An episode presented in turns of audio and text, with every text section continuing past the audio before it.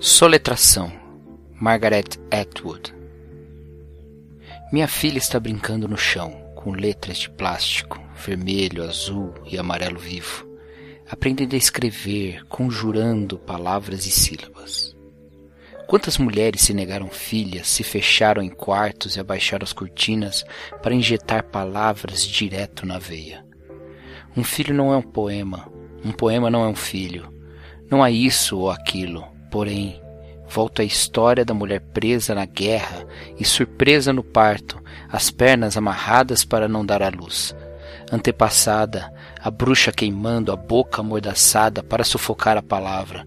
Uma palavra depois da outra, depois da outra é poder no ponto em que a linguagem se solta dos ossos queimando, no ponto em que a rocha se rompe e a escuridão escorre como sangue, no ponto de fusão do granito, quando os ossos percebem que são ocos e a palavra racha e dobra e fala a verdade e teu próprio corpo se faz boca. Isso é uma metáfora. Como se aprende a escrever? Sangue, céu e sol.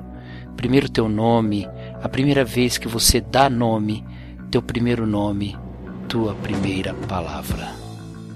Está no ar, Ovelhas Elétricas.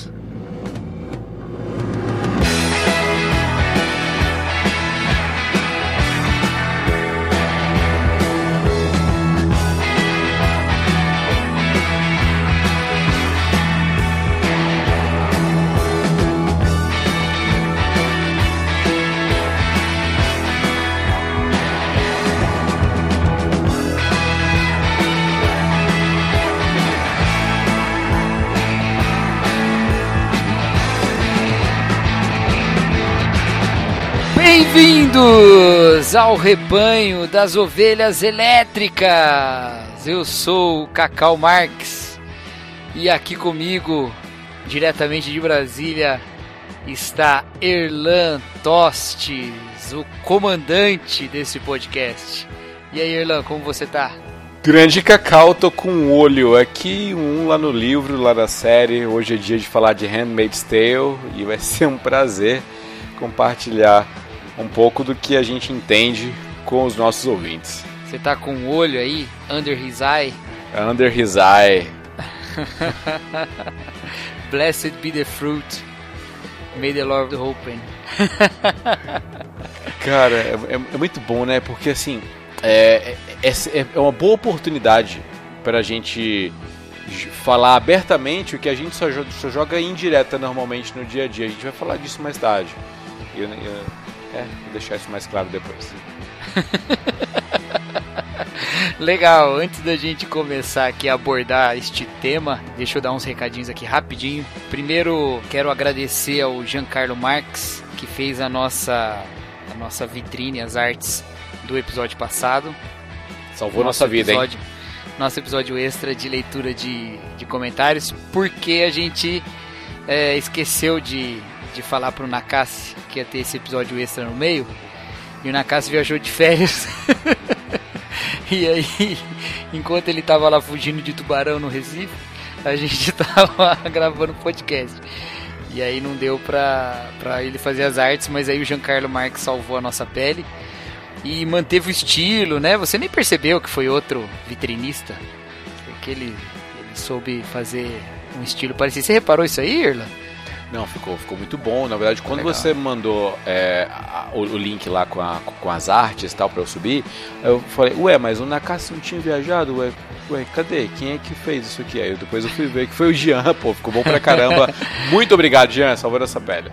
Muito obrigado, valeu. E agora o Nakasi tá de volta, essa vitrine que você tá vendo aí no seu aplicativo do, deste episódio agora de Handmaid's Tale já foi na casa. Então, sempre no, no post a gente sempre coloca lá o, o linkzinho para você conhecer o resto dos trabalhos dos nossos vitrineiros vitrinistas, certo? É, redes sociais? É, Twitter, Instagram, Facebook estão aí no, no, post, né? Mas é, é, sempre bom ressaltar a importância do seu feedback, né? É, e, e de que você tem liberdade para comentar, para fazer pergunta, para entrar no nosso grupo do Telegram, para a gente está sempre por, por, lá respondendo é, em tempo recorde ou não para as suas solicitações. é, e tem uma, uma coisa também pra, já falando de interação, tem uma coisa que a gente esqueceu de dizer no último programa, e aí eu falei que ia gravar depois e esqueci de novo. Mas eu vou falar agora. É o seguinte, nós vamos fazer mais ou menos esse padrão assim de 5, 6 episódios, 5 episódios e uma gravação de leitura de comentários. Então, no último episódio que foi de leitura de comentários, a gente só lê os comentários dos cinco primeiros episódios. Então a gente vai fazer a mesma coisa daqui pra frente, tá? Então comente e a gente vai abordar. Mas a gente está sempre respondendo os comentários no site, também nas redes sociais, também no Telegram. É, tá tudo aí embaixo, tá bom? Olha aí que tem os links todos para você clicar. Você já dá um page view aí pro, pro Bibotalk. Certíssimo! Certo.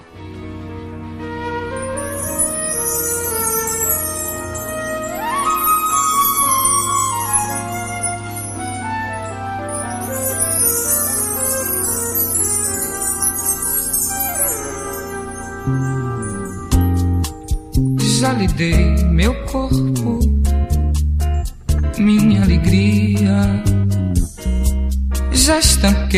meu sangue quando fervia. Olha a voz que me resta, olha a veia que salta, olha a gota que falta pro desfecho da festa por favor, deixe em paz meu coração. Que ele é um pote até aqui de mágoa. E qualquer desatenção, faça não. Pode ser a gota d'água Erlantostes, essa é aquela hora para qual você se prepara com grande antecedência. Vixe. Esse é aquele momento em que você deve nos brindar com um tweet, em um tweet clássico. Você deve nos brindar com o resumo, resenha, review, sinopse, seja o que for, a respeito desta obra o Conto da Aya, The Handmaid's Tale. Vai. Cara, essa, essa é bem, bem complicada porque é uma distopia que, assim como qualquer distopia bem, bem estruturada, te deixa mal. Né? E, e tem muitos temas pesados, então eu, até me sinto um pouco mal em fazer qualquer tipo de brincadeira em relação a essa série ou esse livro, então, mas é, eu, eu sou pago para isso, então lá vai. eu, eu acho que Handmaid's Tale pode ser resumido na sinopse curta como é, Deu a louca na Chapeuzinho, parte 2. eu achei que você ia falar assim: América governada pelo Malafaia. Meu Deus! Não sou tão malvado, cara. Vou deixar essa maldade contigo. É, deu a logo no chapeuzinho, tá bom, só que, né? Tem mais de um lobo ali. É. Este é o problema, este é o problema. Pode ser a gota d'água.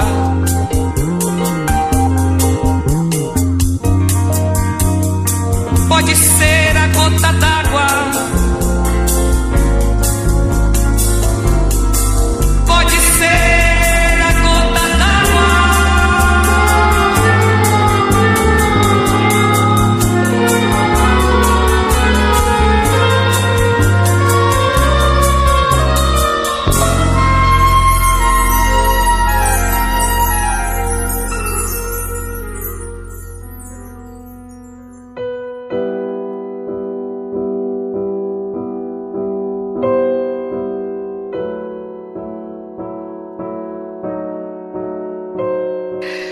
galera, Handmaid's Tale é, na verdade, o conto da Aya, ou Handmaid's Tale, tanto faz.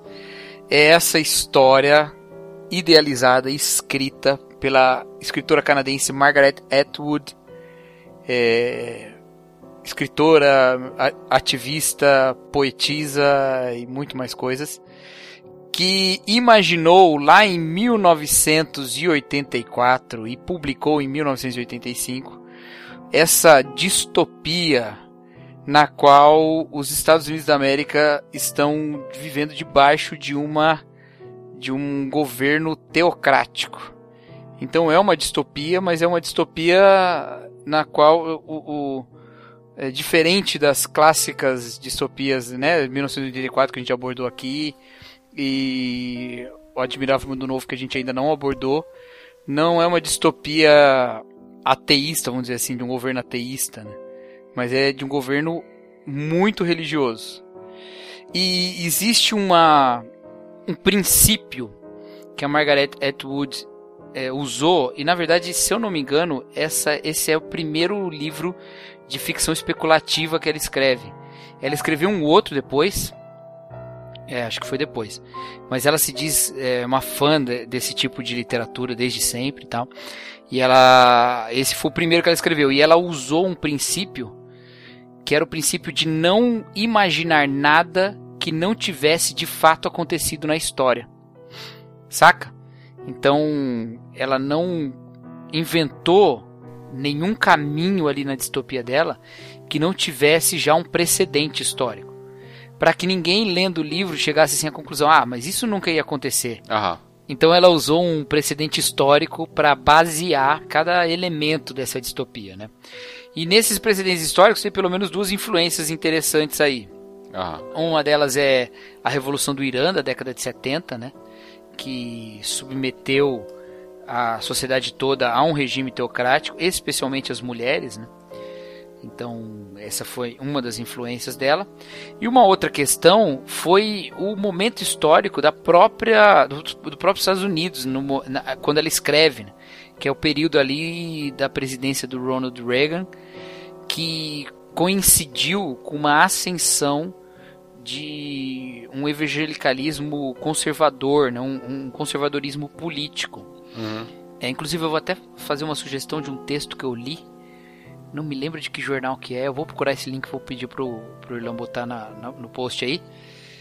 Que fala como eram os evangélicos antes da, antes deles entrarem na política americana. É muito interessante. O cara vai traçando desde 66 a cultura evangelical americana e aí ele toca nesse período aí da década de 80 quando essa cultura se tornou mainstream, né? E foi nesse contexto no qual é, o evangelicalismo estava tomando o poder, assim, entre aspas, né, em que o Reagan estava usando uma onda conservadora evangélica mais forte nos Estados Unidos, que ela escreve esse livro. E, então você pode já prever certas críticas ao conservadorismo, ao fundamentalismo e tal, mas não estritamente ao cristianismo como uma doutrina ou ao cristianismo em geral. É, dentre os que combatem o regime teocrático, existem muitas denominações cristãs. Né? E aí vem uma outra influência que ela teve para constituir essa visão, que é uma visão, vamos dizer assim, um pouco caricata até, mas uma visão a respeito do puritanismo, né? Ela ah. pegou lá as raízes puritanas que estão tão, tão firmes na, na origem dos Estados Unidos, né? E colocou algumas práticas do puritanos, dos puritanos como essa base do comportamento dessa sociedade aí é, da América teocrática. Mais ou menos isso, né? É, foi um ótimo resumo, na verdade. É, é não coube nos 140 caracteres, né? foi um textão de face. Foi, esse. foi. Esse é aquele que a gente dá like antes de ler. é isso aí. Então, assim, é, esse grupo tomou o poder lá, um grupo conservador. Eu tô dando muita, muito resumo aqui até pra. Eu não sei porquê. A gente não, não tem essa prática, né? É. Mas só para usar os termos, né? Então, rapidamente, assim, para quem não assistiu nada, é, saber do que a gente está falando. Os chamados É, qual que é o nome? Sons of Jacob? É o filho de Jacó, isso. É, filhos de Jacó, que é esse movimento aí, esse partido, vamos dizer assim, toma o poder nos Estados Unidos, submetem as mulheres a uma série de restrições, mas também todos, não só as mulheres, um regime teocrático mesmo, baseado em princípios bíblicos, e eles estabelecem algumas algumas categorias, né, de pessoas. Então, os homens mais ricos, os líderes vinculados ao partido, são os comandantes. Eles são os que têm cargos públicos e governam de fato o partido. Tem os homens mais pobres, né, que o nome eu não me lembro, mas que estão vinculados aí às atividades mais simples né, da vida comum. E as mulheres estão divididas entre as, as mulheres dos comandantes, que são as senhoras, né? Uhum. As martas, que são as mulheres mais pobres e que estão. e, e que e exercem. Também. É, e que não podem ter mais filhos, ou. Na verdade, tem, uma, tem uma, um debate sobre isso, né? É, mas as, as martas são as mulheres geralmente que já tiveram filhos, não podem ter mais filhos, ou que é, são estéreis mesmo, tal, mas que são mais pobres e que estão, estão numa condição de servir as casas dos comandantes e tudo mais.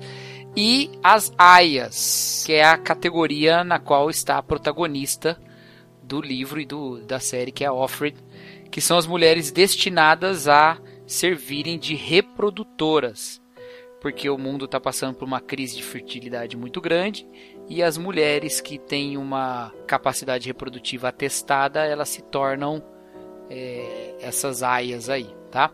Agora, o que eu falei do debate, Erlan, é porque tem uma galera que diz que é o seguinte: essas aias elas não são apenas mulheres férteis, mas elas são mulheres férteis que têm alguma questão moral que pesa contra elas.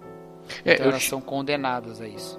Eu tinha, eu tinha lido no, no, no, nos capítulos, acho que no, lá pro capítulo 10 do, do livro, é, que inicialmente as mulheres que já estavam casadas e eram cristãs durante a Revolução ou, ou a tomada do poder, elas é, continuaram tranquilas, não foram perseguidas, mas quando o, a demanda para aias aumentou, ela a, a, ali aquele governo provisório é, deixou ilegal o casamento é, fora da igreja de Gilead.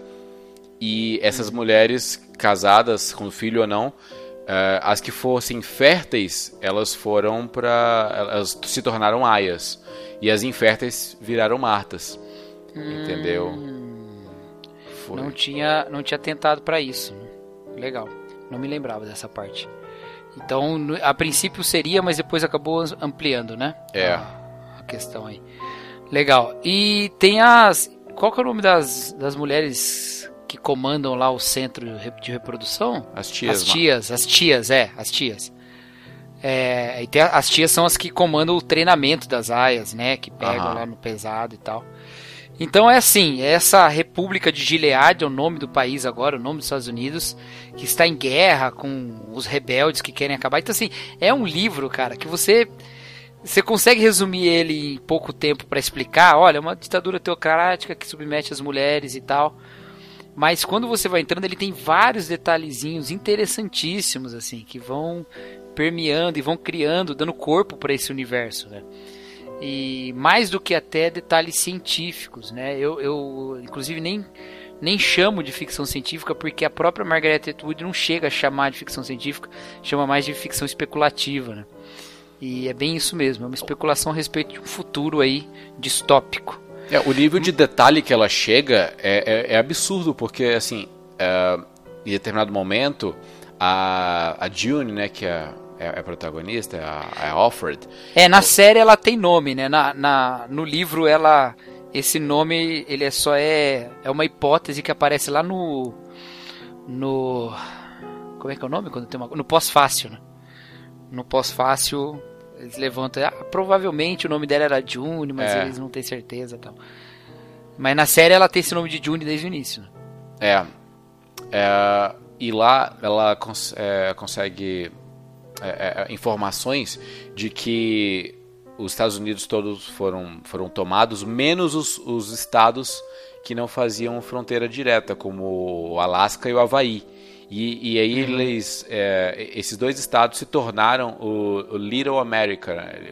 ficaram eu, não sei como é que ficou em português, mas deve ter sido, sei lá, Estados Unidinhos, alguma coisa é. assim. É, Ameriquinha. Ameriquinha. Parece o time do, do Trajano, Ameriquinha.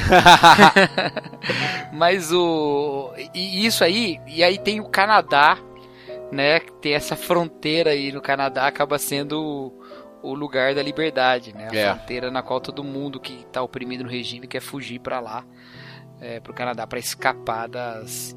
Da, da ditadura de Gilead. Né? É, mas a gente está aqui e a gente já gastou bastante tempo falando dessa série. Desse... É porque é bom, né, cara? A gente recomenda, É porque é né? bom. É, vamos, vamos quebrar o protocolo de vez aqui, vamos falar sobre as, as qualidades, porque é o seguinte: esse livro me surpreendeu profundamente, não só em termos da história, porque a história já era bem interessante, conhecendo a, a sinopse eu já estava muito interessado mas ele é maravilhoso assim em termos de estilo. É uma leitura gostosa, apesar de tensa. O estilo é muito envolvente. As descrições são no tom muito bem feito, é tudo muito bem bem escrito, cara, é muito bem escrito. E eu sou chato com isso, eu sou chato pra caramba. Já falei aqui que eu tenho minhas críticas, eh, meus problemas com o Ray Bradbury e com Fahrenheit 451, mas esse livro, ele tá assim entre os mais bem escritos que eu já li do gênero, cara, sem, sem sombra de dúvida. É muito bom, muito bom mesmo. E eu fiquei muito envolvido na leitura. Eu li muito rápido, inclusive, porque eu fiquei muito envolvido na leitura. Então vale muito a pena. A Netflix tem uma série baseada em outro livro da Margaret Atwood, que é a Vulgo Grace. Uma, uma série, uma minissérie, né? Em, eu não sabia, é, eu, eu fechado. não tô ligado.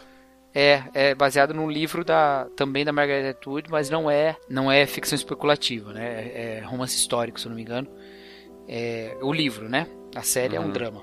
Uhum. E ela ah, é sobre uma condenação de uma mulher e tal lá. Então é o vulgo Grace, que é baseado nesse livro da, da, da Margaret Atwood.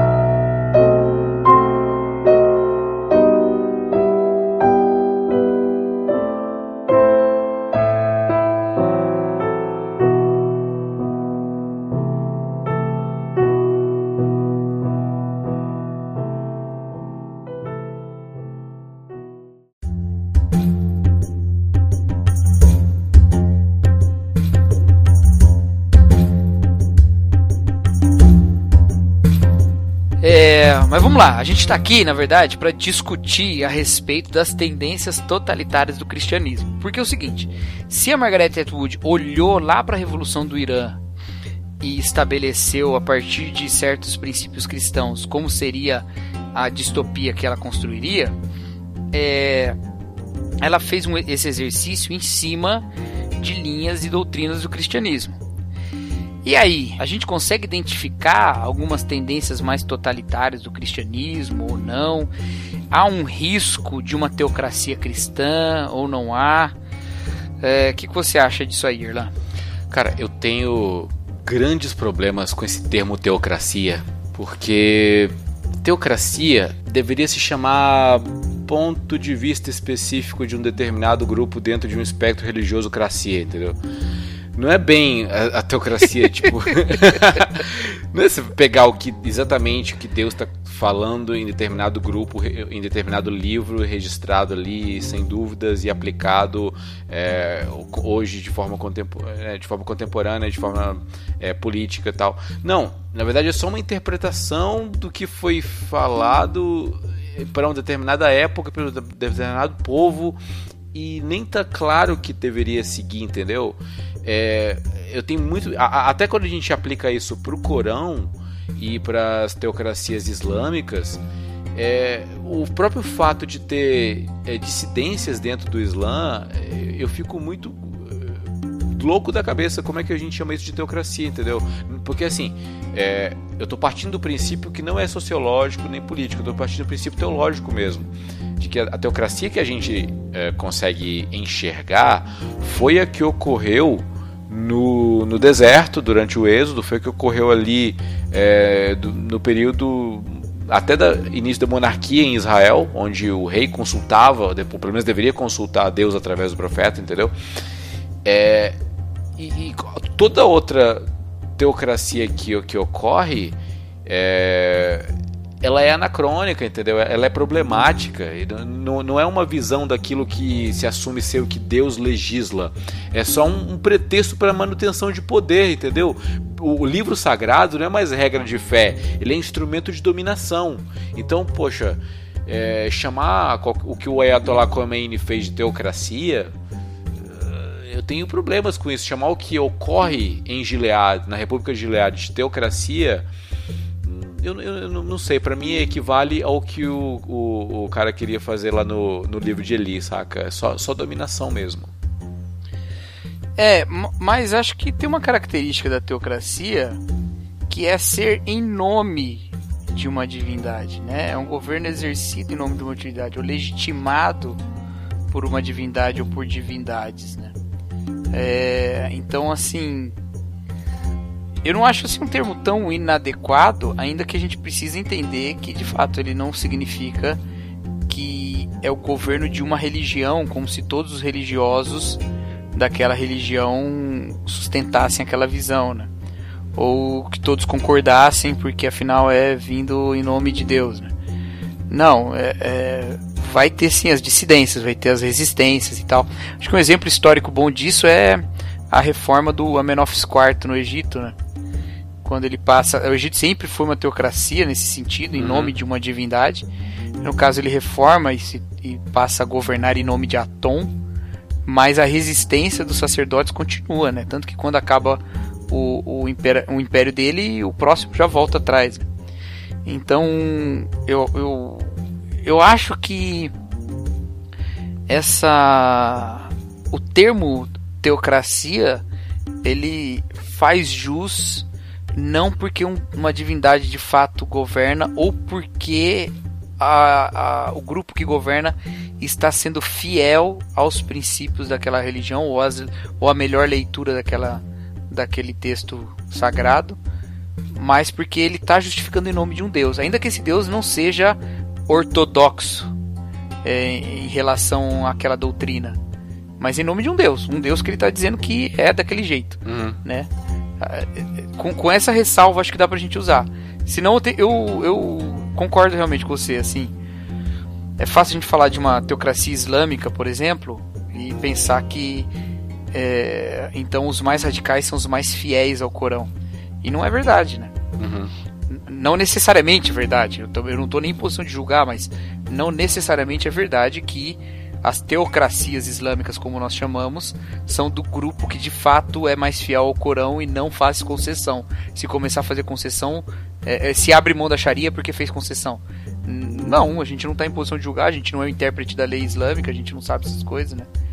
Então é uma ressalva muito oportuna que você está fazendo. Acho é importante mesmo a gente falar isso. E acho que a Margaret Atwood levanta, né? Vou dizer uma coisa, Irlanda, um orgulhinho de ser batista lendo esse livro.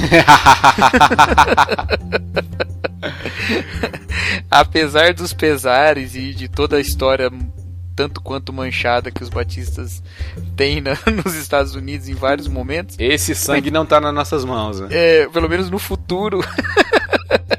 ela fez uma previsão de que os batistas seriam um dos grupos que resistiria a, ao governo de Gilead, né? É. é. Mas os católicos também. Então um abraço para os nossos irmãos católicos aí.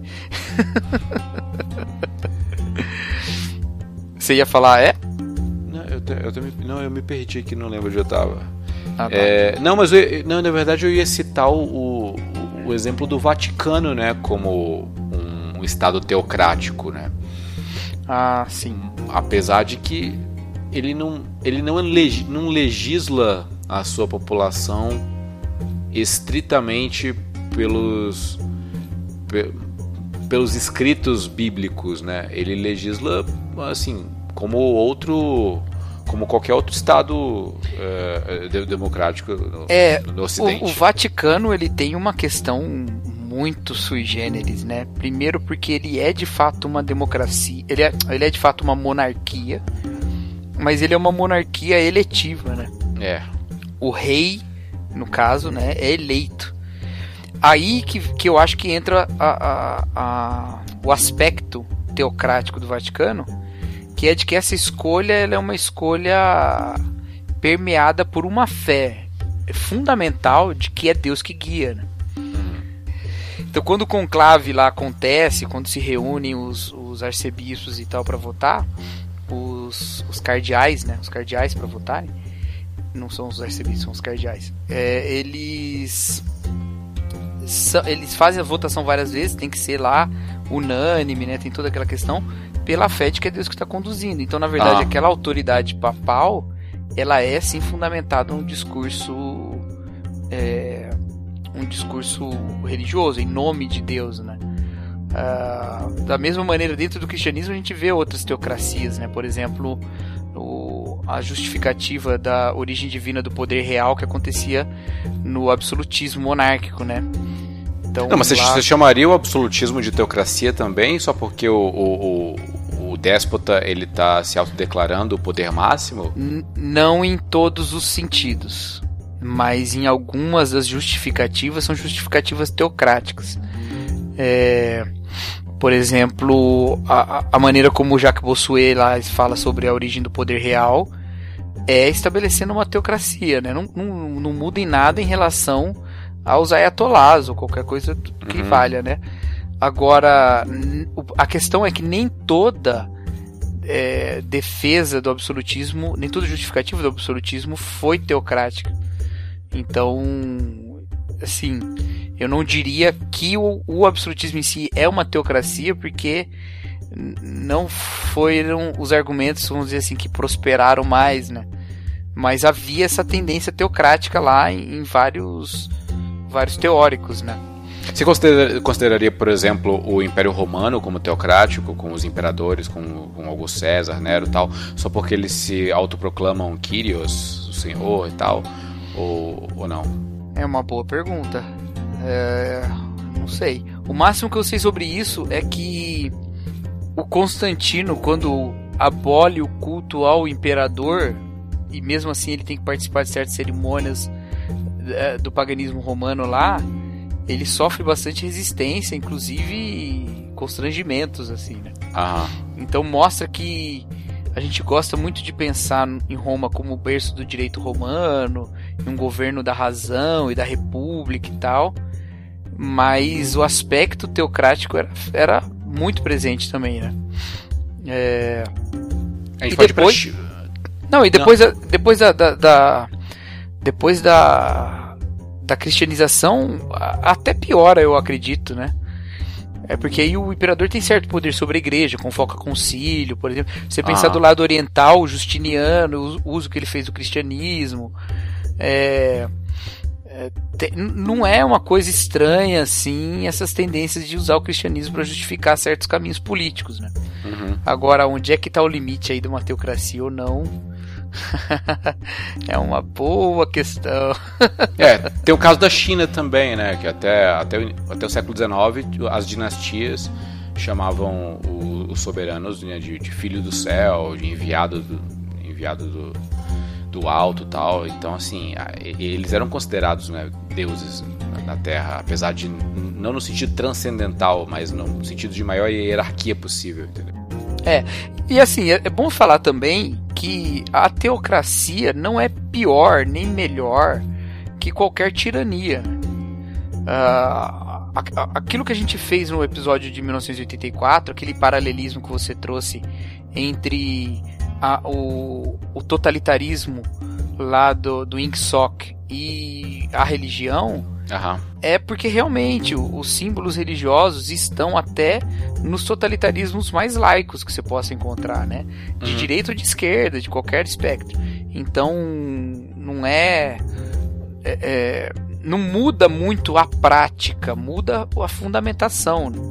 Mas todo totalitarismo, eu acredito, ele parte de uma sacralização de alguma coisa, né? Da divinização de algo quando você coloca algum aspecto como divino, inquestionável, pelo qual você fundamenta o resto do, governo, acho que a gente está no caminho de um totalitarismo. Não sei, né? É, é, é, é uma hipótese que eu estou levantando. Não, tô também tão certo dessa hipótese.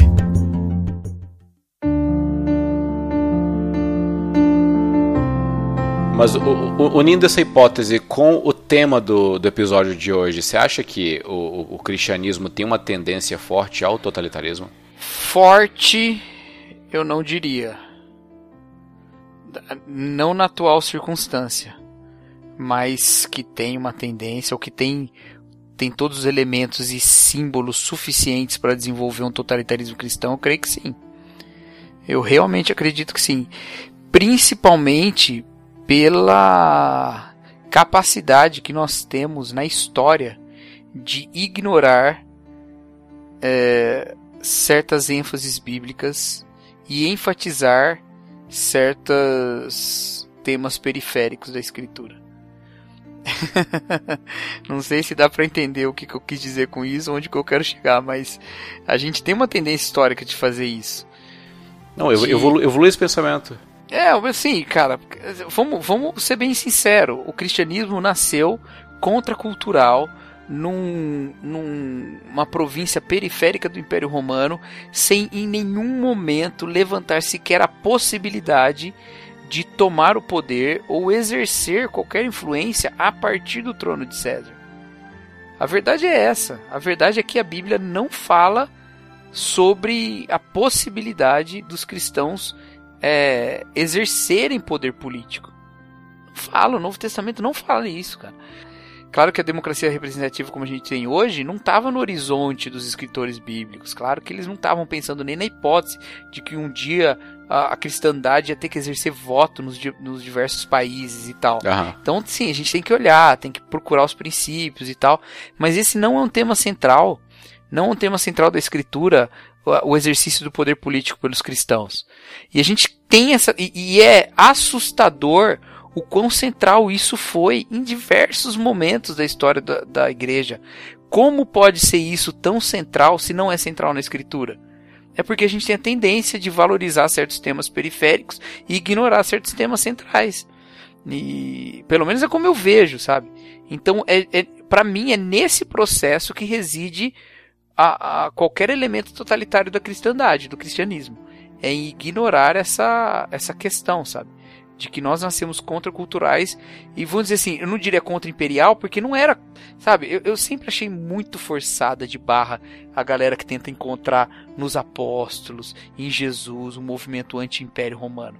Sempre achei muito forte. Mas a verdade é que foi sim visto como inimigo do império, não por se colocar em resistência ao império, porque tem mais de uma mais de uma repetição na Bíblia sobre respeitar o imperador e o rei, mas por não caminhar no caminho esperado pelo império, né? É, se esperava do povo e não fazia isso. Então, nesse sentido, vamos dizer assim, surgiu é, como um movimento contracultural e um movimento ah, digamos, não alinhado politicamente, né? É, então, por isso que eu acho que a história fundamenta a preocupação mais do que a doutrina em si. A doutrina traria mais tranquilidade se fosse bíblica, né? Cara, eu acho o seguinte, se a gente for caminhar na história, a gente vê que toda forma de relação estatal e eclesiástica, né, quando há esse tipo de, de contato, é, não hostil, mas amistoso, é, foi, foi de muita conveniência para o cristianismo. Então, quando o imperador ele, ele se torna é, conivente com o cristianismo e depois o, o, o Teodósio ele endossa como religião oficial, é, é, muito, é muito conveniente, é muito bom que, as, que cristãos parem de morrer. É muito bom que eles cristãos possam ter liberdade de culto. Depois são organizados concílios para definir o que é heresia e o que não é, o que é saudável na igreja, o que é saudável para a teologia cristã e o que não é, o que é herético, o que é tá contra a ortodoxia. É, é, é conveniente para caramba isso também. E você vai avançando com a história, você vai vendo decisões que agora o clero tem um resquício de poder, tem um pouco de poder estatal também para tomar decisões, para poder convocar seus próprios concílios, para declarar, para de, determinar coisas e tal, para formular seus dogmas. Conveniente para caramba o apoio estatal. Você tem em determinado momento a cisão do, do Império Romano, no, do Ocidente, do Oriente, e consequentemente uma cisão também é, do cristianismo com a Igreja Ortodoxa, a Igreja, do, a igreja Católica Apostólica Romana. É, e, assim, em determinado momento também, nas cruzadas, existe o poder político e o poder eclesiástico também. Existem interesses, tanto político, né, de, de é, é, retomar terras outrora do, do império, como o interesse eclesiástico e a justificativa é, religiosa de retomar a Terra Santa. E você vai, vendo esse, esse jogo acontecendo ao longo do, do da, da, história. E quando caminha para a reforma protestante, por exemplo, é uma quebra de paradigma, é, é uma cisão. Então, é, apoiado pelo poder estatal também, né, por isso que Lutero não morre, porque o, o, né, um dos, dos governantes na Alemanha está lá sustentando é, Lutero politicamente, o que é conveniente também para o protestantismo que vai nascendo ali. É, todo, toda, toda a caminhada que ocorre depois disso, principalmente com o protestantismo, é, com o puritanismo na, na Inglaterra e depois nos Estados Unidos, com os Quakers que não tem nada de, de de belicoso, muito pelo contrário, são mais isolados, mais pacíficos, mas vão surgindo movimentos que é, desembocam, por exemplo, no século XIX e século XX, aonde o evangelicalismo ele percebe que no Estado democrático o voto dele pode fazer alguma coisa, então ele pode colocar lá gente na política para influenciar as outras pessoas. E é isso, eu acho que é, é, é, a partir do século XX que a gente tem de fato uma, uma força maior para essa tendência totalitária do cristianismo. E por meios democráticos, não como um golpe de Estado que nem a, a Atwood propõe no livro, mas é, com Magnus Malta, com Felicianos e Malafaias, entende? Eu acho que o, o caminho da história chegou num ponto que vai, vai contra a própria história do cristianismo, entendeu? É, e assim, eu não tenho certeza se todos esses movimentos se relacionam com o poder político da mesma maneira. Acho que alguns ficam bem claros, assim. É, até, até mesmo. Não, vamos pegar, por exemplo, a história dos Quakers aí. É, é, é bem interessante essa questão, porque eles são separatistas, né? Eles são. Eles são contrários a a, a união de igreja e Estado que uhum. existe na, na Inglaterra lá do século XVII. E aí eles fogem para os Estados Unidos, para a América do Norte, né? não era Estados. Unidos ainda. E aí quando eles chegam lá, a, eles vão moldar uma nova sociedade nos padrões deles e, na verdade, ainda que não se exerça um governo ainda do jeito é, não se possa dizer de uma teocracia, mas há uma, uma imposição de poder lá e uma maneira de lidar com a colonização influenciada por certos, certos pensamentos, né? A respeito da, do que a fé significa e tal. É, o conflito com os indígenas, por exemplo, algo que se repete também na África do Sul, quando chegam os protestantes lá, eles têm um, um, um posicionamento parecido a respeito é, de, de enxergar-se como um, um, grupo escolhido e que o outro grupo, é, ainda que possa ser criatura de Deus e tudo, né? Vamos lá, que essa terra aqui é nossa, Deus é que nos, nos deu e nos mandou para cá e tal. Então, é, eu, eu, vou. É, você falando aí, eu acabei pensando assim. É, não necessariamente precisa haver a, a teocracia, mas quando a gente parte de um, de um pressuposto cristão para se apropriar de um outro poder que não é o poder do evangelho é, e realizar uma outra coisa em nome de Deus que não é algo que o evangelho indica, a gente corre sério risco de estar tá, é, é, perdendo mesmo a essência cristã, né? Uh, não sei, não sei se fica claro o que eu tô querendo dizer. Eu tô falando assim, não precisa chegar em Gilead para a gente ver os traços é, perigosos das justificativas cristãs para certas atitudes em relação ao próximo e aos povos e, e à lei. É, entende? Não precisa chegar naquele ponto, mesmo na democracia, que é o que você acabou falando no final, né?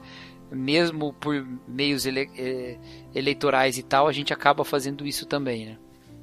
Cara, é, um, um, problema sério que a, a série levanta, e hoje a gente enxerga isso grande parte da igreja brasileira, eu não vou falar da mundial porque eu não vou ter é, acesso a essa informação, mas na brasileira é muito forte isso. É a questão do anacronismo, é a questão da, da descontextualização de textos do Antigo Testamento e de eventos do Antigo Testamento uhum. e, e, a aplicação deles para a nossa vida hoje. Então, o discurso é, que a gente tem encontra na igreja brasileira é o de que, assim como Josué tomou Canaã, você pode tomar posse da sua bênção hoje. Você pode determinar aqui que o local onde você está vai ser seu, onde a casa vai ser sua, onde o emprego vai ser seu tal. Então, é, qual é a justificativa que lá em, em Gilead eles utilizam para fazer a inseminação na, nas mulheres, né? Para estuprar mulheres, basicamente. Isso é, por conta de um desastre que houve, desastre ambiental, a poluição e a infertilidade, é, eles retomam o texto bíblico lá de Sara e Agar, ou Raquel e Bila, ou Lia e Zilpa, né? E assim, as, as matriarcas do povo de Israel, o terem utilizado servas para darem luz a, a crianças. Uh, eles utilizam isso como aqui, ó, a Bíblia, como é um livro de autoridade, é um livro é, que pauta nossa religião, a Bíblia ela dá esse, essa prerrogativa ou esse, essa jurisprudência para que a gente possa fazer isso também. É um momento de crise, então vamos utilizar aqui. E, inclusive, eles começam a culpar a infertilidade pela moralidade das pessoas. Isso, é é, pela forma como as pessoas viviam. É, utiliza, até a série vai, vai contextualizar isso melhor, botando Tinder, botando o, a, a homossexualidade, colocando elementos lá como, sei lá, tatuagem e tal. Tudo que é, é, é questionável moralmente, eles vão usar como agravante para a situação daquele, daquele local. É, outra coisa também que, que me chamou atenção foi é, aqueles bairros que estão onde os, os comandantes estão, é, originalmente não era deles. Aquelas casas foram ocupadas. Uhum. Elas foram invadidas, houve um processo de abolição da propriedade privada. Em determinado momento, é, aqueles bairros foram, sei lá, repopulados com as famílias do novo governo. É. E isso, isso nos remete o quê? Ao processo de tomada da terra de Canaã. Porque assim, a priori a gente sabe que sim, Deus é o dono da terra, dá para quem quer, prometeu para a descendência lá de Abraão, beleza. Mas assim, vamos considerar um, um, um espectro sociológico da coisa. O Josué, Caleb e seus amigos tomaram aquela terra dos habitantes, de, dos habitantes entendeu? É, é Moabita, Jebuseu, é, Filisteu, essa galera foi expulsa, a terra foi desapropriada, os povos que estavam lá foram mortos por uma ação unidirecional, porque só os israelitas, ou, ou pelo menos os hebreus, tinham interesse em tomar aquela terra. Então, uh, isso pode ser usado também como justificativo para tomar o que a gente quiser. Então, o que a igreja brasileira hoje muito, muitas vezes faz é pegar texto isolado do Antigo Testamento, do que ocorreu em, em batalhas, em pilhagens, em ordenança para matar todo, todo um povo, é, salmo imprecatório. Pega isso, descontextualiza e joga hoje para nossa vida, entendeu? Uhum. E, aí, sim, e isso é isso é um perigo. Isso é um perigo muito grave. E, e o que a gente vê hoje na a política brasileira. É, é, é, infestada de, de né, parlamentares é, ditos cristãos e que inflamam seus discursos por conta da, da falta de moralidade de um determinado grupo e incitam e fazem discurso de ódio contra esse grupo, a gente vai vendo aí essa tendência ao totalitarismo crescendo, crescendo, não a nível alarmante. Eu não sei se, se, se é um perigo para a nossa sociedade hoje, mas uh, é muito mais do que foi no início do cristianismo e nessa caminhada histórica que a gente descreveu aqui. É, é, é verdade. E assim, eu não temo pelo governo. É, como eu falei, uma teocracia não é pior que outra tirania. Qualquer tirania é ruim e tem a tendência de ser tão ruim quanto qualquer outra. A justificativa importa muito pouco em relação ao grau da tirania. Com mesmas, com justificativas semelhantes, as ditaduras da América Latina tiveram graus bem diversos de, de violência, né? Uhum. Então, a justificativa em si não, não resulta no, no que vai ser a prática da tirania em si. Então eu não estou tão preocupado com o fato da tirania ser teocrática ou não. Mas eu me preocupo pelo evangelho. Ah, sim. A Margaret Atwood, sem ser teóloga, ela faz uma crítica no livro que não foi reproduzida na série. É uma ah. crítica bem sutil, mas que eu acho bem, bem elegante, assim. Ela fala o seguinte, que tem uma, uma almofada escrito fé no quarto da protagonista, que é a Offred, né? O Sim. nome, o nome de, de Aya que ela recebe, né? Aí tem lá aquela almofada escrito fé. E aí a, a Offred fica pensando sobre aquela almofada e tal. E aí ela pensa, o que será que aconteceu com as outras duas, esperança e amor? Porque provavelmente essa almofada fazia parte de um trio Fé, Esperança e Amor. Genial, né? E pronto, vai embora. Ela não fala mais muito sobre. Ela volta a falar da almofada várias vezes, mas não, não explicando muito mais do que isso. E é justamente isso que acontece quando o evangelho abre mão do poder que é o próprio evangelho, segundo Romanos capítulo 1, e passa, os evangélicos passam a exercer um outro poder no lugar dele. Essa, a fé permanece. Porque permanece um tipo de fé, permanece um tipo de doutrina, um tipo de crença. Mas não é crença evangélica, porque ela não anda sem amor e sem esperança. Exatamente. E, e aí que eu acho que o amor nos move ao tipo, ao padrão de liderança de Jesus Cristo, que é aquele de Marcos 10,45, né? Que o filho do homem não veio para ser servido, mas para servir. É... Só tem um tipo de poder que a igreja insiste em pregar é o poder de não se pautar pela imposição do outro, mas de, de poder de vencer a, a obrigação do revide, né? De andar a segunda milha quando você é obrigado a andar uma, de dar a túnica quando te pedem a capa, é, ou te dar a capa quando te pedem a túnica, é, de oferecer a outra face quando te batem em uma. Essa, esse é o poder real que a gente tem. Desse poder a gente não deve abrir mão por nenhum outro trono, né? nenhum outro, outro lugar de poder, nenhum outro cetro. E só assim é que vai ter esperança também. A questão da esperança é importante nisso aí. É, quando Pedro fala lá, esteja sempre pronto a responder a qualquer um que lhes perguntar a razão da esperança que é em vós, lá em 1 Pedro, todo o contexto daquele texto é a respeito de perseguição por parte do governo. Ele está tudo ali, ele está falando, olha, é, quem vai te fazer mal se você fizer o bem, mas ainda que fizerem mal por causa da justiça, é isso mesmo que é para você continuar fazendo, é você continuar fazendo a justiça. E aí você se santifica e, e espera alguém perguntar a respeito da esperança. Mas espera aí, como é que alguém vai ver uma esperança enquanto eu estou sendo oprimido? Mas é justamente aí que a esperança é vista. Quando você não desespera diante da opressão, mas quando você suporta a opressão reinado por um outro poder maior que esse, sabe? E eu acho que a gente perde um pouco isso. Eu acho que a gente está muito seduzido. Assim, eu não queria muito transformar esse podcast numa crítica política à bancada evangélica ou coisa do tipo, mas eu acho que vai ser inevitável. Você já citou aí alguns políticos dele, eu mesmo lá no início já falei do Malafaia, né? Mas a gente está seduzido pela oportunidade que a gente tem de sentar nos tronos por aí.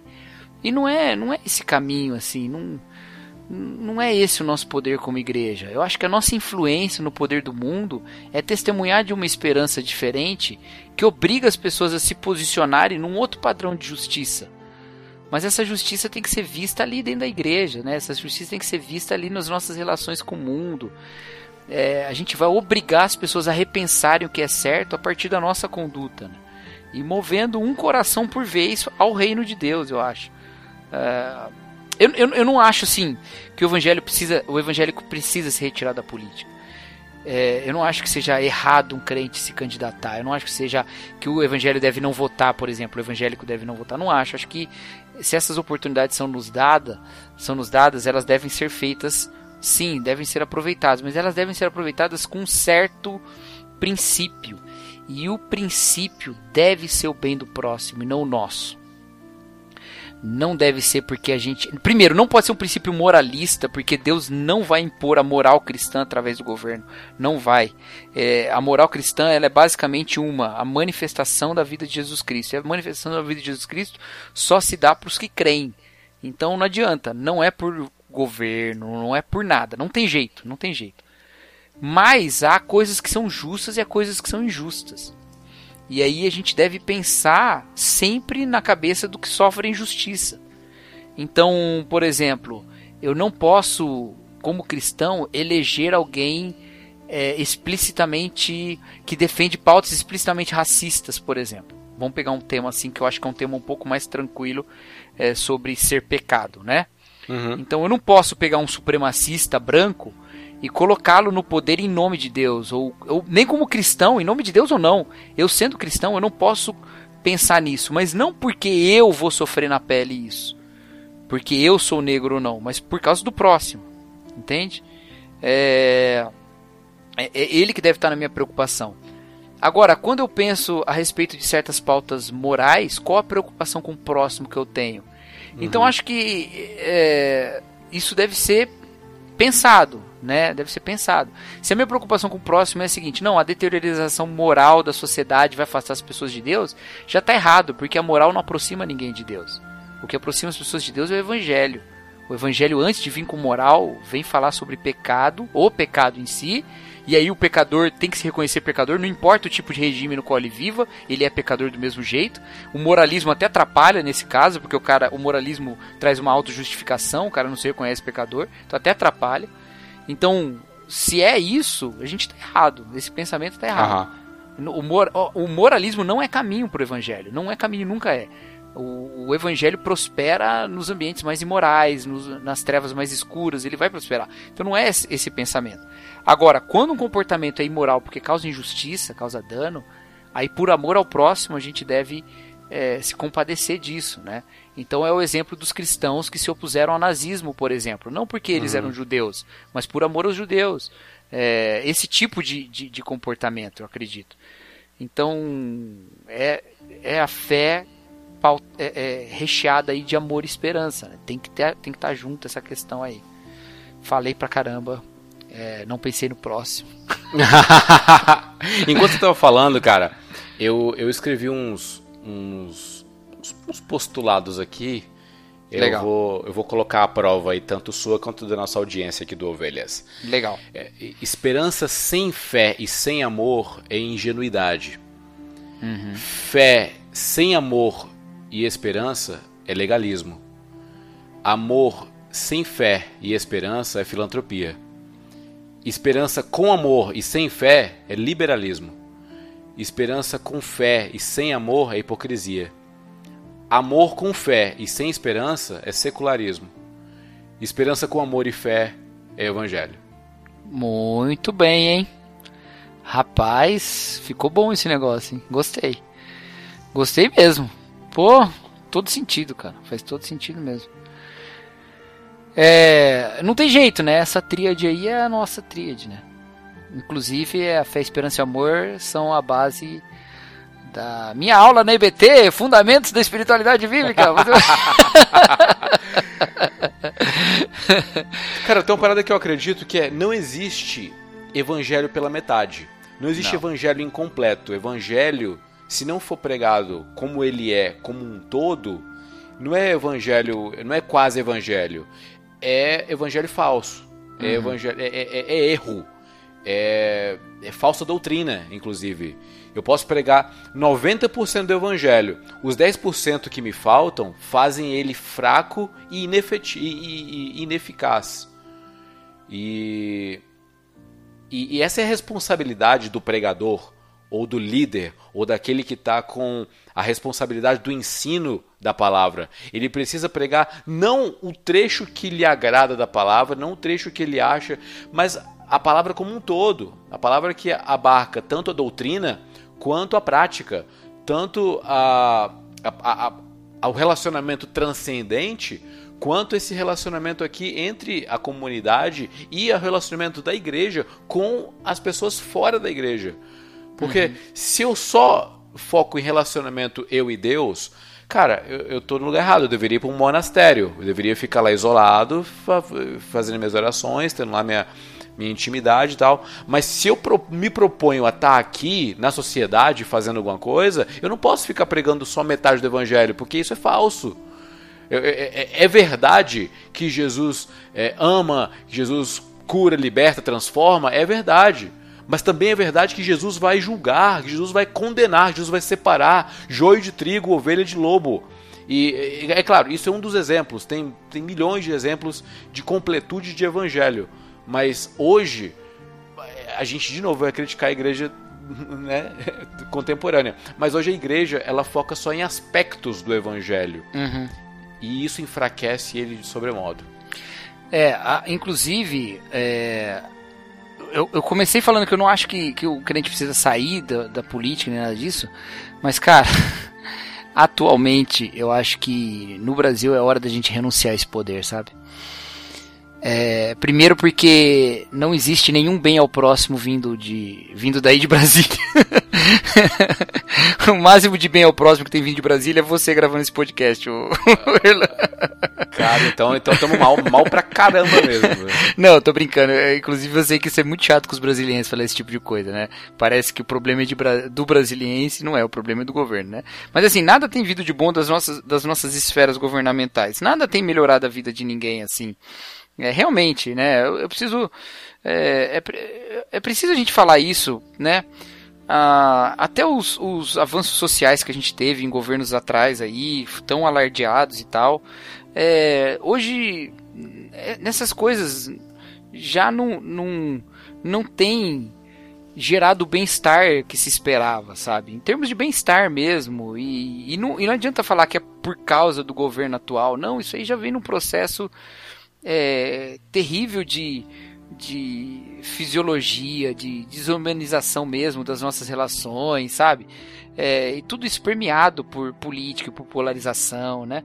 Então, é, eu não consigo hoje, de verdade, enxergar nenhum, nenhum caminho em que a igreja enriqueça a, a, nas vias partidárias o, a, o país, sabe? Melhore o país por via partidária. Eu, eu, não consigo ver hoje no Brasil. Eu já vi em outros momentos, quando a polarização não era tão intensa, quando havia certos, certos horizontes de esperança na política brasileira, em que as pessoas é, viam caminhos assim, né? Mas agora me parece que a, a igreja devia estar concentrada em formar um povo nos princípios de graça, nos princípios da graça para que esse povo influencie um, um, novo governo, entendeu? Eu nem falo de nova constituição, nada disso, porque eu nem acho que a gente precisa passar por um processo desse. E, e nem de revolução, nada. Eu estou falando assim, das igrejas que tem. Tem o povo, cara. As igrejas têm o povo elas não, têm, elas não deveriam ter o poder político, elas têm o povo. Elas deveriam é, é, pregar, insistir na importância da graça, na importância do amor ao próximo, na importância do cuidado mútuo, é, como foi lá na, na, na origem é, da igreja num, num estado corrompido. Né? Então, me parece que mais do que nunca a gente precisava de um, de um abaixar as nossas bandeiras políticas, sabe? Eu, eu sei que isso é um sonho, completamente irrealizável, porque a hora que certos cristãos é, abrirem mão da sua militância político-partidária, outros tomarão é, é, dizendo-se cristãos ou coisa do tipo. Eu sei, eu sei que não, não é aplicável. Mas se houvesse uma coesão de mentalidade na igreja, hoje o passo mais acertado era a gente é, cagar pra política, sabe?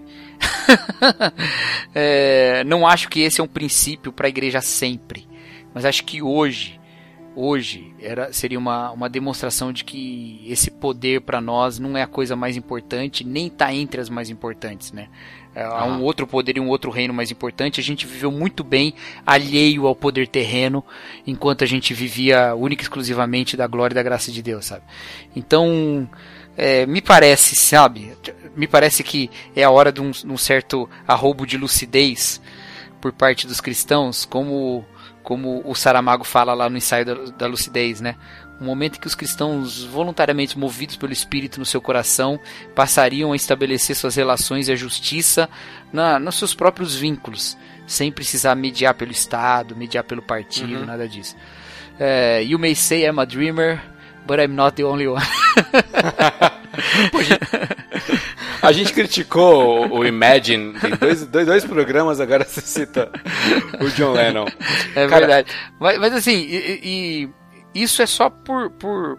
É mais um desabafo, assim, do meu coração, sabe? É. é por acreditar que a gente se revestiu de moralismo e de bandeiras políticas e de cosmovisões e perdemos nesse processo uma parte do evangelho. É, não digo no nível pessoal, não digo nem no, livro, no nível é, é, eclesiástico local, mas num, num nível geral, num, num, aspecto geral, a igreja não tem testemunhado no seu corpo, é, como, como, um corpo grande de, de fé, não tem testemunhado o que é um evangelho, que é reconciliação. Ela não é uma voz de esperança, ela não é uma voz de reconciliação é, num mundo fragmentado. Não tem sido. Então é, é isso. Por um lado me faz lamentar, por outro lado me, me desperta um, um, uma certa luz, uma certa luz de que tem um caminho aí, entendeu? Uh, pior seria se perdido em tudo isso não tivesse essa luz, né? Então a gente está bem na escuridão, mas estamos numa escuridão que olha para uma luz lá na frente, né? Como diz a música do, do The Grey Havens, mais uma vez citando aqui oh. essa banda que eu amo, eu descobri que é um duo, não é uma banda. é um marido e mulher. Mas, citando, é, nós esperamos pelo dia vivendo na sombra da aurora. Então a gente está aqui, tá, tá sombrio, é, mas é uma sombra de aurora. Daqui para frente a luz só cresce. Então estamos na sombra da aurora. Estamos vendo a luz lá atrás da montanha, mas está surgindo e a gente está esperando amanhecer. Então, vendo essa luz, eu. Eu. Eu me, me encho de esperança. Cara, eu vou pegar teu gancho e vou fazer uma digressão com o livro e esse resgate uh, do verdadeiro evangelho. Lá no livro, uma das, uh, das coisas que eles fazem, o, o, o governo ilegítimo, golpista, faz é uniformizar as, as aias, né? não só elas, né, mas as mulheres e homens como um todo, né, eles não, não eles deixam de ter identidade. Porque o, o que, que hoje nos confere identidade? É nossa língua, nossas crenças, é, habilidades pessoais, é, o nosso trabalho, a, a, forma como a gente se veste, como a gente arruma o cabelo, sei lá, a nossa independência. É, a identidade está sempre relacionada com as escolhas. E, e, assim, no nível maior ainda, com o direito que nós temos de fazer nossas próprias escolhas. E aí, é, as distopias como um todo, né, regime totalitarista, vamos, vamos pegar o exemplo do Gilead lá em, em, no conto da Aya, ele que retira da gente o direito de fazer escolha. Uhum. E, por conseguinte, distorce a, a nossa identidade. Então, e aí eles, eles vão fazendo isso minando as possibilidades de escolha que, que a, a, as mulheres ali têm. Por exemplo, a, as aias elas têm que andar sempre é, na rua de, é, de duas, em pares, né? É, o, o, discurso do governo é que para que haja proteção, companhia, né? A Alfred fica, ela fala isso, isso foi o que eles nos disseram, tal. Mas na verdade, é, o que, que tá, o que qual o propósito daquilo? É vigilância, é incitação à desconfiança, é, é, é incitar o medo de um motim, porque a pessoa do seu lado pode ser uma espiã, pode ser um olho, pode ser alguém infiltrado do governo e tal. Então, é, onde eu quero chegar? Paulo, quando escreve a sua carta aos Gálatas, ele vai. Ele fica abismado dos Gálatas terem passado do evangelho genuíno para outro. Uhum. Ele fala assim: ah, Eu fico admirado de vocês terem abandonado tão rapidamente é, aquele que vos chamou pela graça de Cristo para seguirem outro evangelho. Que na realidade não é o evangelho. O que ocorre é que algumas pessoas estão perturbando, querendo perverter o evangelho de Cristo. Aí ele fala, verso 8: Ainda que nós ou um anjo do céu pregue um evangelho diferente daquele que lhes pregamos, que seja amaldiçoado. É, o, o, o, grande problema é, hoje, é, e não só hoje, eu, eu, entendo os Gálatas, eu entendo a galera da, da Galácia. É muito mais fácil seguir o que está escrito, lei, é, faça isso, não faça aquilo, é, vista isso, não vista aquilo, coma isso, não coma aquilo. É muito fácil seguir manual. Você está aqui, é, é, é, claro, você vai falhar é, é, violentamente tentando seguir essa lei, mas é muito mais tem um senso de facilidade, de praticidade, ter um manual, ter tudo escrito aqui, ó, é só fazer. É mais fácil fazer isso do que se guiar por princípio. E, e, o princípio é: convém fazer isso, não convém fazer aquilo. É, eu, eu, vou promover o amor na comunidade fazendo isso. Então você está sendo, está se julgando constantemente nas suas ações e isso à luz dos princípios do reino de Deus. E para ter esses princípios, você tem que conhecer a Deus, conhecer a Deus na pessoa de Cristo. Onde eu quero chegar? A, o que a gente está criticando da, da igreja hoje, que é esse evangelho falso, evangelho incompleto, é, é, porque ele é muito mais fácil de ser pregado e mais gostoso de ser assimilado pela, pelas pessoas que estão ouvindo lá na igreja. Então, quando fala só de, pro, de prosperidade, ou fala só de uma guerra ideológica contra determinados grupos, quando fala sobre o, o, perigo da, da, da, ideologia de gênero, o perigo do marxismo cultural, o perigo de tal, tal, tal, as pessoas estão ouvindo isso, é, é, uma mensagem fácil de ser assimilada tal, e, e é muito mais difícil assimilar o evangelho como um todo, os princípios do reino de Deus como um todo e julgar suas atitudes depois. Para você, quando se deparar com, com a ideologia de gênero, marxismo cultural, qualquer coisa que, que, que esteja em voga, você, você esteja eh, preparado para aquilo. Então, é, eu comecei falando de identidade lá na. Ou pelo menos a, a, falta da identidade, essa distorção da identidade. E a igreja brasileira, por conta de um discurso é, que vem tomando força, que é esse discurso legalista, ela vem perdendo sua identidade. É, a sua língua, a crença, é, o, modo de se vestir, o modo de se portar no trabalho, a independência, as escolhas, não estão mais pautadas no reino de Deus, estão pautadas no que líderes, determinados líderes falam, do que grupos ditos cristãos é, se movimentam e se engajam e arrebanham pessoas para eles tal. Então é, é triste, é, mas não resolve só a gente falar que é triste, entendeu? Você, uhum. foi, você foi muito assertivo quando você citou a, a, a Aurora, né? A, a, essa escuridão, mas que a, a, Aurora rompe e a gente tem essa esperança. Então, que a gente possa ser a luz da Aurora no meio dessa, dessa comunidade de trevas que é a igreja uh, como um todo com, hoje em dia.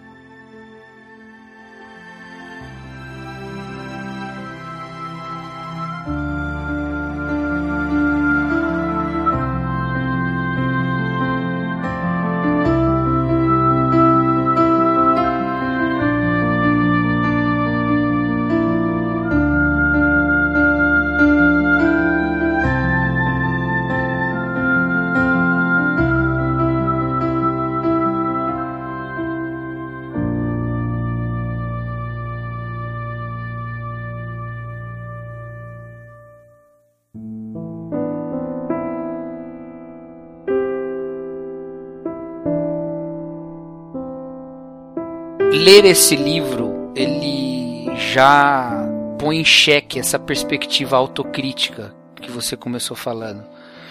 É, se a gente se aproxima desse livro pensando assim, bom, é uma feminista ateia que defende o aborto e tal e tal, é, estabelecendo estabelecendo afastamentos em relação à sua à sua origem, e a gente vai ler um livro procurando as incoerências da crítica. É, pensando, não, a gente não quer chegar por aqui, não, mas isso não é o verdadeiro evangelho, não. mas a, na verdade a gente, na minha concepção, esse é um livro pelo, do, é, do qual a gente se aproxima com uma perspectiva autocrítica, com uma perspectiva de, de responder uma pergunta de Jesus, né? O que dizem os homens que eu sou, né? É, é, é isso aí. O que diz Margaret Atwood que é o corpo de Cristo na Terra? O que ela está dizendo que é Jesus, pelo que ela tem conhecido dos cristãos da, da, do Canadá ou dos Estados Unidos?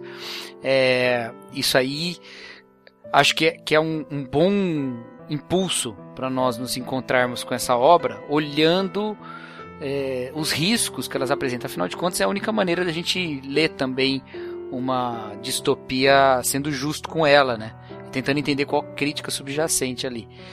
E isso me leva a gente fazer uma outra reflexão aqui, que eu acho que a gente não pode escapar de fazer, que é a questão realmente é, da mulher, né, na obra, né? Cara, eu ia ah, falar justamente sobre isso agora. É, porque assim, a gente não é obrigado a abordar todos os aspectos de nenhuma obra que a gente aborda, porque desde o início a gente falou que nós íamos pegar um ponto e tal, mas há, há uma uma centralidade muito grande das questões de opressão é, sobre as mulheres nesse livro, né? É, não falar sobre isso é, seria a mesma coisa que falar de 1984 sem citar a vigilância, entendeu? Sim. É, e a gente citou bastante a vigilância, mesmo que o nosso tema fosse o duplo pensar. É, então não tem como a gente falar disso sem abordar esse tema. E, e aí existe uma, uma questão pior ainda ali, né? As distopias escritas pelos homens, é, é, homens brancos pertencentes a, a uma certa uma certa um grupo social que contém os seus privilégios, ela, elas em geral colocam é, colocam todos os, os oprimidos da, do regime mais ou menos em pé de igualdade, né? Sim. Todos os que estão sob, sob o regime. É, mesmo se você pensar assim, não, mas Admirável Mundo Novo tem as, as castas lá e tal. É, é verdade, só que não existe uma relação direta entre as castas do Admirável Mundo Novo e castas ou grupos sociais hoje. Não tem uma relação. Ele cria sua própria lógica para aquelas castas surgirem. É uma questão lá de eugenia, de desenvolvimento mesmo, de elementos químicos que se adicionam na, na, na fecundação e tal. É, então, é, as castas não representam um paralelo direto com nenhum grupo social presente. Elas estão lá como um desdobrar de um tipo de pensamento. Então elas vão surgir no futuro, elas não existem hoje. É, agora, quando você pega outros tipos de, de é, ficções científicas, já mais hoje em dia, vinculadas mais com certos movimentos sociais mais fortes hoje, você vai encontrar muito mais nuances nessa opressão. E no caso aí, você tem uma opressão sobre os homens, você tem uma opressão infinitamente maior sobre as mulheres e ainda maior sobre as aias, né? Sim. É, relacionada ali. E pode parecer é, um, um, uma crítica muito deslocada ou uma crítica apenas a uma certa teonomia, né? Uma certa uma, uma hermenêutica falha, né? A Margaret Atwood não está dizendo que qualquer doutrina cristã segue o princípio das aias lá da, da Bila, né? De, de dar uma mulher para o seu marido ter filho. Não, não, ela não está criticando nenhuma linha cristã, porque eu não, eu não conheço nenhuma linha do cristianismo no mundo que defenda isso. É, mas a visão da mulher utilitária unicamente para ter filhos, aquilo que é dito é, um, um, útero com pernas, ela, ela me parece é, ser uma crítica que a gente deve, deve aguentar esse soco um pouco. Porque ah, é, é, é importantíssimo assim. É, é muito bonito que a, a cristandade, que as igrejas cristãs retomem o valor da maternidade. o valor da paternidade, inclusive. É importante, é bonito que as igrejas tenham se voltado para esse tema, como já se volta há muito tempo, como nunca abandonaram, porque na Bíblia a, a maternidade ela é sim uma honra, um privilégio, uma bênção, mas é também um, um desafio, assim como a paternidade é uma honra, é um privilégio, é um desafio. Então entra em choque muito veementemente esse tema do jeito que ele está na Bíblia, do jeito que a cultura contemporânea enxerga a paternidade e a maternidade como um empecilho de desenvolver os sonhos pessoais. Né? A Bíblia, pelo contrário, é, inverte completamente essa lógica. Só que a gente pegou a honra, a, a, o privilégio e atribuiu a pai e mãe e a responsabilidade também atribuiu a pai e mãe, não vamos ser hipócrita, não vamos ser, ser falsos aqui dizer que a igreja não cobra que os pais tenham um posicionamento diante de seus filhos, pelo menos deve cobrar, né? E muitas que eu conheço cobram, não sei se todas, Sim. muitas cobram. E também não vou tentar entrar numa análise de quem cobra mais, cobra mais do pai ou da mãe. É, eu tendo a pensar que se cobre mais da mãe mesmo e esse é um erro a ser corrigido, mas não é nem nesse aspecto que eu quero entrar. É no aspecto de que no mover mesmo, nessa direção de expressar essa vontade divina no mundo, nós poucas expectativas levantamos sobre o papel das mulheres na igreja. Eu não estou falando de ministério feminino. Eu estou falando assim, de que se numa família o marido cada vez mais está envolvido na igreja e a mulher basicamente frequenta e cuida dos filhos, é, tá ok, mas se a família é apenas frequentadora e cuida bem dos seus filhos, a gente espera que o homem, com o tempo, se envolva mais em cargos, se envolva mais em ministério, se envolva mais nesse tipo de coisa. É, não sei se, se você compartilha desse, desse diagnóstico que eu enxergo, mas me parece bem claro isso, sabe? É, não que, que a gente não, não queira, né, que, a, que as igrejas não queiram ou não, não tenham as mulheres envolvidas em ministério, coisa do tipo, mas é, um protagonismo na missão se espera do homem. E essa palavra é que eu queria que a gente pensasse. Protagonismo. Porque eu acho que isso é uma das, um dos primeiros efeitos do pecado. É, eu, tenho, eu tenho pesquisado sobre isso, assim, sobre os efeitos do pecado lá em Gênesis e a maneira como a gente prega sobre isso. É, os efeitos do pecado em relação homem e mulher e, e como a gente prega sobre isso. E me parece que no momento que Adão chama Eva de Eva, vida, porque ela é mãe de todos os viventes, ele não está atribuindo a ela um lugar de honra. Me parece que ele está dando a ela uma função. Ele não tem função. Ele, ele perdeu. Ele tinha uma função junto com a mulher, eles tinham uma missão juntos, dado lá por Deus em Gênesis 1 e 2. Mas no momento da queda, ele assume para si um nome que até então era o nome dos dois: Adão Adão não era o homem, Adão era a humanidade. E ali em Gênesis 3:20, se eu não me engano, ele fala: "Não, agora Adão sou eu, você é Eva. Agora eu sou a humanidade, você é mãe. É, você é importante como mãe de todos os viventes. Você é um útero pelo qual vai vir o meu descendente. É importante, sim, mas é, é uma importância funcional. Humanidade sou eu. É, me parece muito claro isso na Bíblia, porque depois, ainda no, no, mesmo em Gênesis, mas já no capítulo 5, quando vai se falar da genealogia de Adão através de Sete, lá no versículo 2 fala assim: que Deus criou macho e fêmea, e a melhor tradução é macho e fêmea, não homem e mulher, como muito trazem, muitos trazem. A, a melhor tradução, a mais literal, seria o seguinte: Deus criou macho e fêmea, no dia que os criou, os chamou de Adão. É exatamente isso que está escrito no texto hebraico. Chamou o macho e a fêmea de Adão. Mas Adão chamou Eva de Eva. Então existe, é muito permeado na nossa teologia, uma certa expectativa de que as mulheres sejam unicamente mães. E, e não outras coisas. É, por exemplo, eu estava ouvindo o, o Redomas Cast sobre Handmaid's Tale. E elas falaram uma coisa que eu não tinha pensado. Elas falaram: olha, tem as Martas.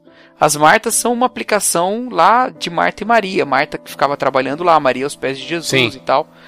E elas falaram: o que, que significa aquela história? Eu nunca tinha aprendido desse jeito. Ou é um problema de formação minha, ou isso é uma coisa realmente muito original que eu não. Que, que na época da minha formação ninguém falava, mas eu nunca aprendi. O que, que Maria estava fazendo aos pés de Jesus? E lá elas falaram: ela estava aprendendo. Ela estava aprendendo. E Jesus está falando para Marta: aprende. aprende comigo. Eu achei maravilhoso isso, porque a gente não insiste na formação teológica das mulheres, a gente espera única e exclusivamente que elas sejam Eva, que elas sejam mãe dos viventes, e não o resto. E é claro, é importante que elas sejam, sim, mães que guiem seus filhos, mas isso também é sobre os pais.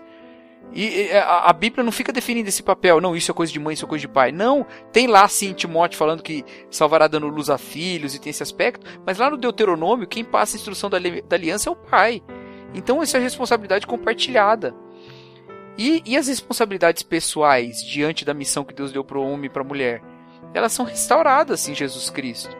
E os dois voltam a ser é, Adão, mas não aquele Adão, volta a ser Adão segundo Adão.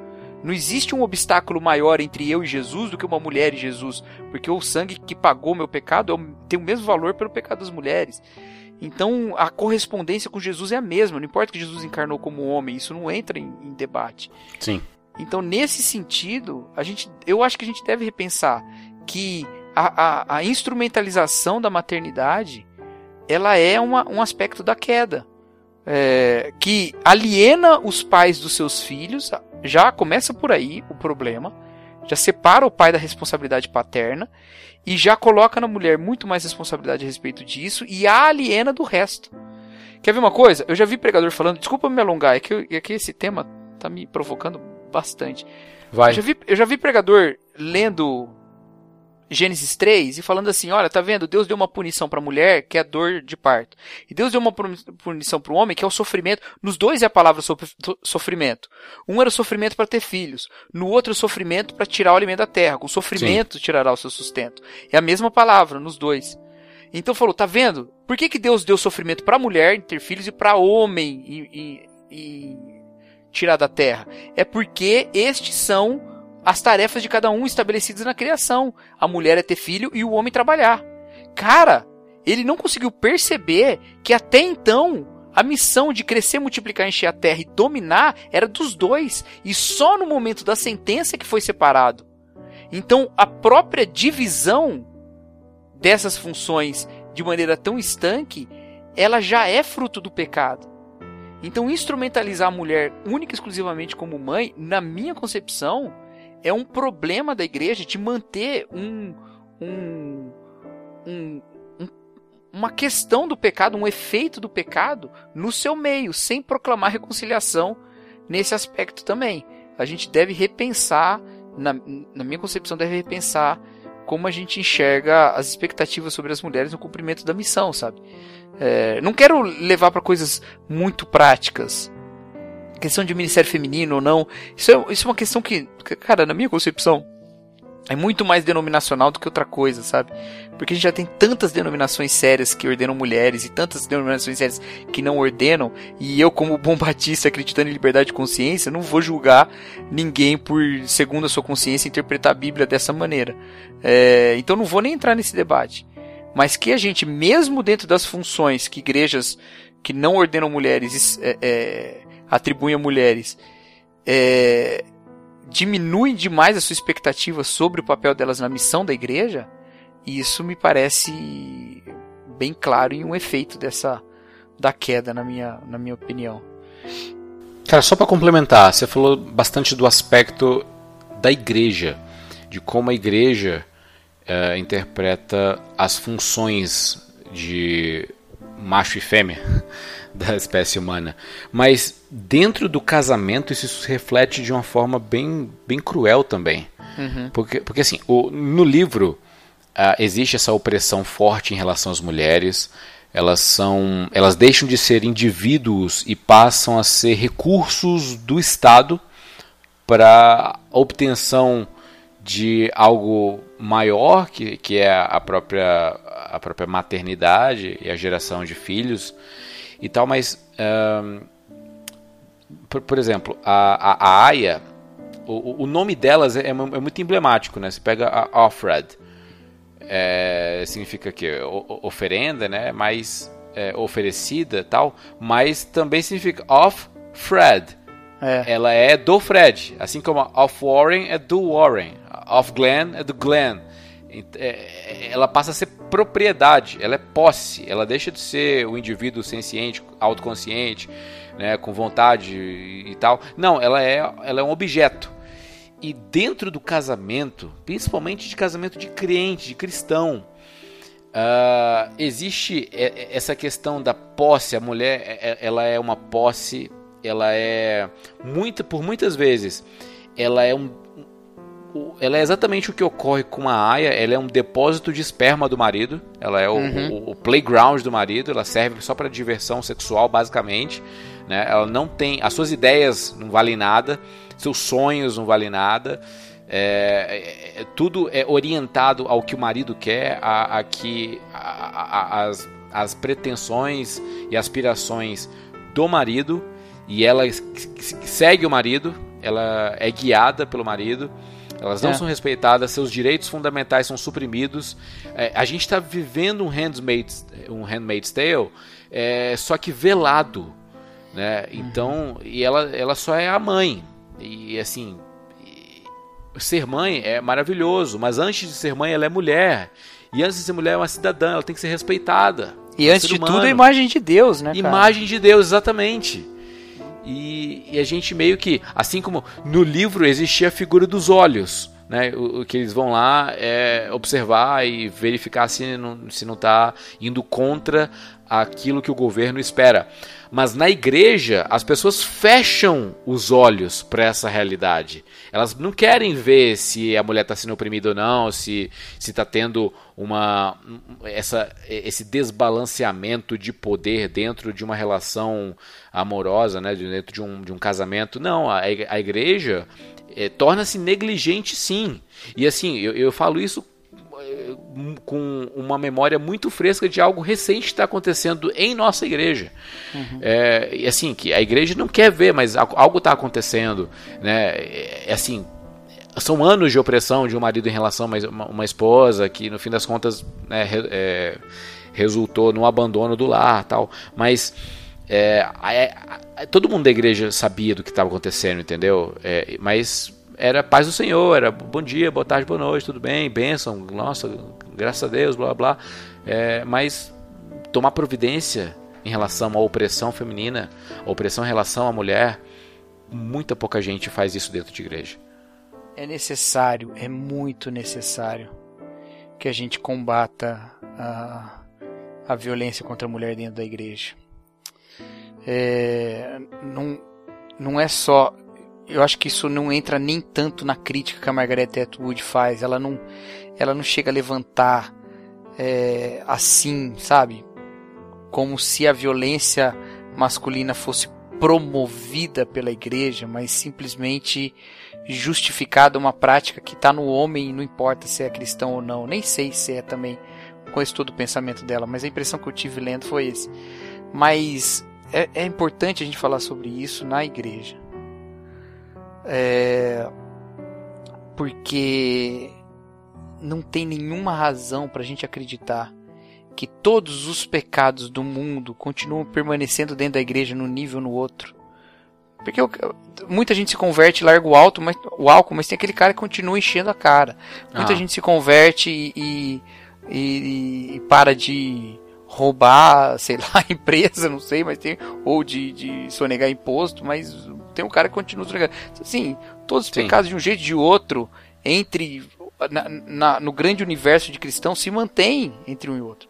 Mas esse, que é um dos mais sérios, talvez o mais sério de todos, porque é, mais sério que isso seria só um serial killer, né? Sim. Porque não é muito diferente, não é muito diferente, de fato, agredir uma mulher e matar uma mulher.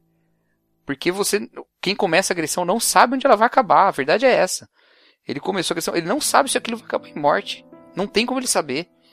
Então, é, a gente precisa falar isso sobre a igreja porque a gente não ignora que os outros pecados permanecem em alguém ou em alguns.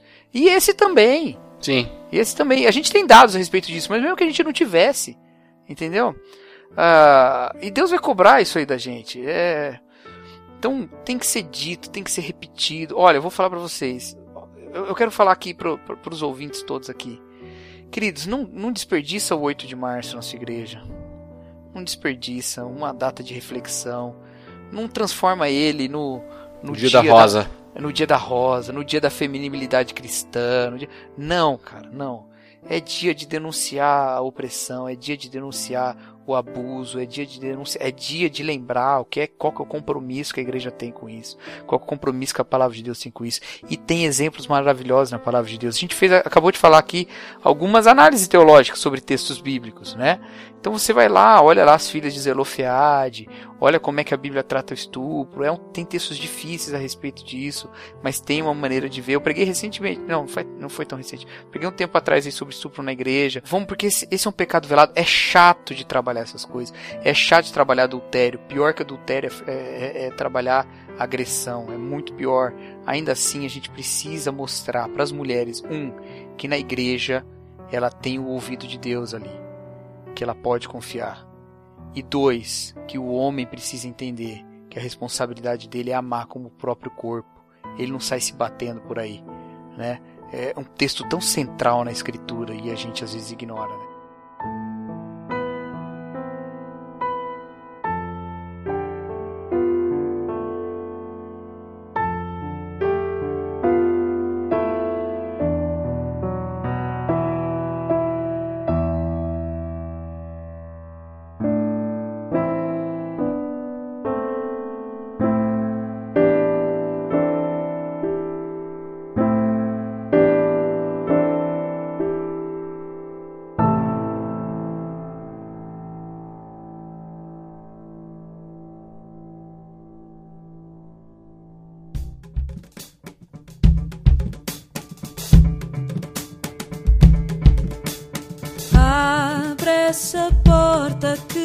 Bom, acho que esse foi o Ovelhas Elétricas mais tenso que a gente teve até agora. A gente tosquiou essa ovelhinha aí. É, é claro que eu, eu estou bem ciente de que nós somos dois homens falando sobre esses assuntos. É, num, e há né, abordagens específicas, né? Mas a, uma coisa que a gente tem que pensar é que essa obra foi escrita também como, como crítica a cristãos e a um cristianismo é, guiado e pregado por homens, inclusive, né? Então a reação masculina à obra é algo que estava na mente da autora e é o que a gente tentou fazer aqui, né? Reagir à obra dentro dessa perspectiva autocrítica, inclusive, né? Que acho que é o que a gente fez. Mas se você quiser uma, uma visão, e acho importante, uma visão deste desse tema desse livro e essa série discutidos a partir de mulheres cristãs é, vou, vamos colocar aí o Redomascast sobre esse assunto na postagem. Ouve lá tá bem legal o episódio tem muitas coisas que elas falam lá que a gente não abordou aqui. É, a gente tentou priorizar a questão política né mas uhum. é, é um podcast muito legal, com uma reação muito interessante. Só tem uma hora lá que elas falam de Game of Thrones e aí eu boiei, porque eu não assisto. Mas de resto, assim, é um papo muito legal, muito bom e que levanta questões assim. Principalmente nós homens não pensamos e, e é bem legal a gente. É, é, é bem importante a gente ouvir lá, né? E a nossa conclusão será trazida pelo Erdan. Cara, é, o, o, livro fala sobre um, um, um, golpe de Estado, né, que em determinado momento existia uma ordem constitucional e ela foi quebrada e houve uma tomada de poder por meios ilegítimos. Se a gente parar para pensar que a igreja também tem uma ordem constitucional, que é a Bíblia, e em determinado momento grupos ou indivíduos quebram essa ordem e tomam o poder através de uma opressão é, por meios ilegítimos e destronam o Rei dos Reis em suas vidas e na vida de suas famílias e na vida de sua comunidade, é, cara, esse, esse golpe precisa ser precisa, precisa algo precisa acontecer para esse golpe morrer. E, e esse golpe é, moral, esse golpe espiritual dentro da nossa comunidade de fé é, precisa ser desmascarado. E o Ovelhas não vai ficar calado a esse respeito. Então é isso. É, ficamos aqui com toda essa reflexão, é, reflexão autocrítica e que o Senhor nos abençoe no nosso propósito de sermos mais justos no nosso trato com todas as pessoas, especialmente com as mulheres que sofrem e que as mulheres que estão nos ouvindo que é, recebam também a, a nossa o nosso testemunho aqui de que o que você sofre ou sofreu não é não é agir de Jesus Cristo, não é agir de Deus na sua vida. E sobre a política, antes de pensarmos no trono, pensemos no reino, né? Acho que é um bom caminho. Então, muito obrigado, ouvinte, por ter ficado esse tempo todo com a gente. Deixa aqui embaixo seu comentário. É muito importante seu feedback pra gente. E até a próxima. Um grande abraço. Falou! Cala essa boca que isso é coisa.